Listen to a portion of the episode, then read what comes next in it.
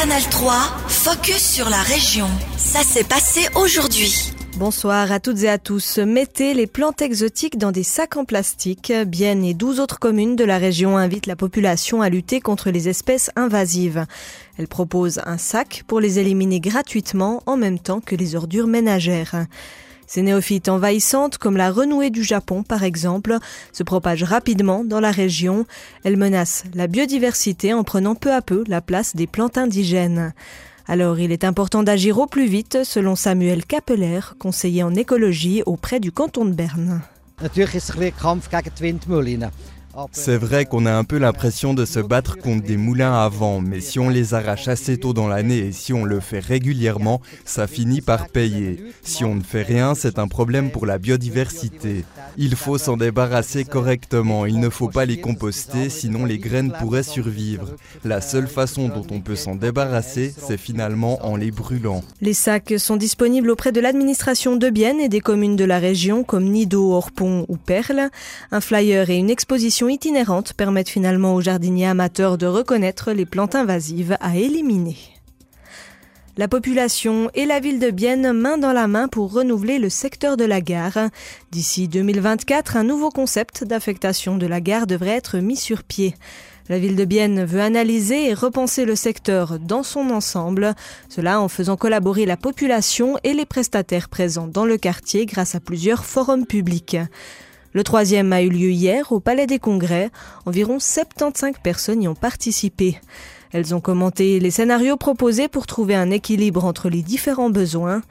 L'avis des utilisateurs directs de la gare est très important pour l'élaboration du projet, selon Florence Schmoll, responsable du département de l'urbanisme. Les différents inputs qu'on reçoit ce soir euh, des représentants de la population vont, vont pouvoir être pris en compte dans la suite de la planification. Euh, ce qu'on attend surtout des, personnes présentes ce soir, c'est un regard d'utilisateur, utilisateur de l'espace autour de la gare. C'est ces personnes qui l'utilisent tous les jours ou peut-être pas tous les jours, ça dépend un peu des uns ou des autres, comme espace de rencontre, comme lieu de, transfert vers, euh, vers la gare, vers un autre transport public ou, euh, qui sais-je, comme espace de shopping par exemple. Donc c'est ce regard d'utilisateur qu'on vient chercher chez ces représentants de la population et puis qu'on transporte ensuite dans la planification, que ce soit au travers des équipes qui participent à la planification thèse, donc qui travaille vraiment ça, ou du collège d'accompagnement, un collège d'experts qui guide aussi les équipes euh, de planificateurs dans leurs travaux. Dans l'ensemble, les scénarios prévoient des espaces verts ainsi qu'un régime de modération du trafic individuel motorisé dans le secteur de la gare de Bienne. Les propositions de la population seront traitées et intégrées dans la suite du développement des scénarios. Ils seront affinés d'ici décembre. Omega touché par une arnaque. L'affaire a fait du bruit dans les milieux horlogers. La marque biennoise a racheté une de ses montres, une Speedmaster datant soi-disant de 1957. Le but était de l'exposer dans les collections du musée Omega, mais rien ne s'est passé comme prévu. Les détails avec Estelle Hermann. Novembre 2021, une vente aux enchères a lieu à la maison Philips à Genève. En jeu, une montre Omega Speedmaster, aussi appelée Moonwatch, présentée comme une des premières produites par la marque du Swatch Group, elle daterait de 1957. La maison Philips espère en obtenir autour de 100 000 francs, mais les enchères grimpent. Finalement, c'est l'entreprise Omega elle-même qui rachète la montre pour plus de 3 millions de francs. Le problème, il s'agirait en fait d'un assemblage de plusieurs pièces datant d'époques différentes et pas d'une moodwatch authentique. C'est un blogueur spécialisé qui a révélé l'arnaque et la piste est remontée jusqu'au responsable du musée Omega. Il aurait poussé la marque biennoise à racheter cette montre pour l'exposer dans ses collections avec la complicité de deux autres employés de l'entreprise. En plus, son préavis aurait permis de faire grimper les enchères et d'empocher une commission plus importante malgré la falsification de la montre. Merci Estelle. L'enquête contre le responsable du musée et deux cadres d'Omega est encore en cours. Dans l'intervalle, on observe déjà une certaine méfiance des collectionneurs. Les dernières montres de la marque biennoise mises aux enchères ont été vendues à un prix nettement inférieur aux attentes. Valentin Wenger participe dès demain aux Jeux européens en Pologne. La compétition regroupe une trentaine de sports durant deux semaines. L'athlète neuvillois de 29 ans représentera la Suisse en paddle tennis. Une nouvelle étape dans la carrière du numéro 1 de ce sport dans le pays, gérant d'une académie de paddle à Marin. Valentin Wenger au micro de Damien Piscopiello.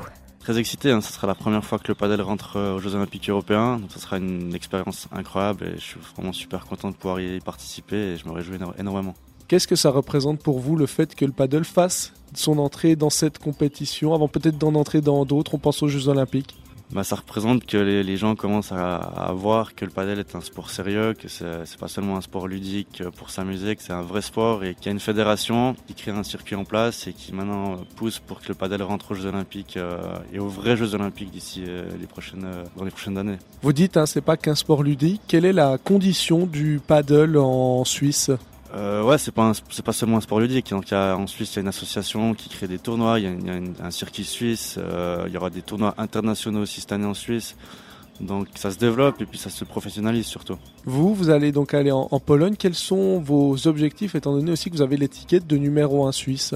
Premier objectif, ça sera prendre du plaisir, participer, et puis après on verra déjà le résultat. Il faut, c'est clair qu'il y, aura, il y a pas mal de joueurs qui sont professionnels, qui s'entraînent à l'année là-bas, donc ça va être compliqué de créer un exploit, de faire un gros résultat, mais prendre de l'expérience, avoir du plaisir, je pense que ce sera les points les, plus importants pour moi. Vous dites, hein, il y a des joueurs qui sont professionnels, vous ne l'êtes pas, qu'est-ce que ça change peut-être notamment au niveau de la préparation aussi? Alors c'est des joueurs qui vivent en Espagne, qui sont dans, dans, des grandes académies avec des grands coachs en Espagne, qui s'entraînent matin, après-midi, euh, soir, et qui, font, qui vivent padel, qui font que ça. Moi j'ai mon académie de, de padel à, à Marin et j'ai plus mis ma, ma carrière euh, par rapport à mon, à mon, académie. Donc là, concrètement, sur euh, la préparation, ça se traduit par euh, peut-être plus de temps à donner des cours qu'à se préparer physiquement? Alors malheureusement, ça sera le cas pour ces Jeux Olympiques, mais oui, je vais quand même essayer de m'entraîner le plus possible avant ces Jeux. Et puis après, on, verra ce qui se passe. C'était Valentin Wenger, neuf-villois spécialiste de paddle. Retrouvez son interview complète sur notre site ajour.ch. Canal 3, focus sur la région. Aussi disponible en podcast sur Spotify et Apple Podcast.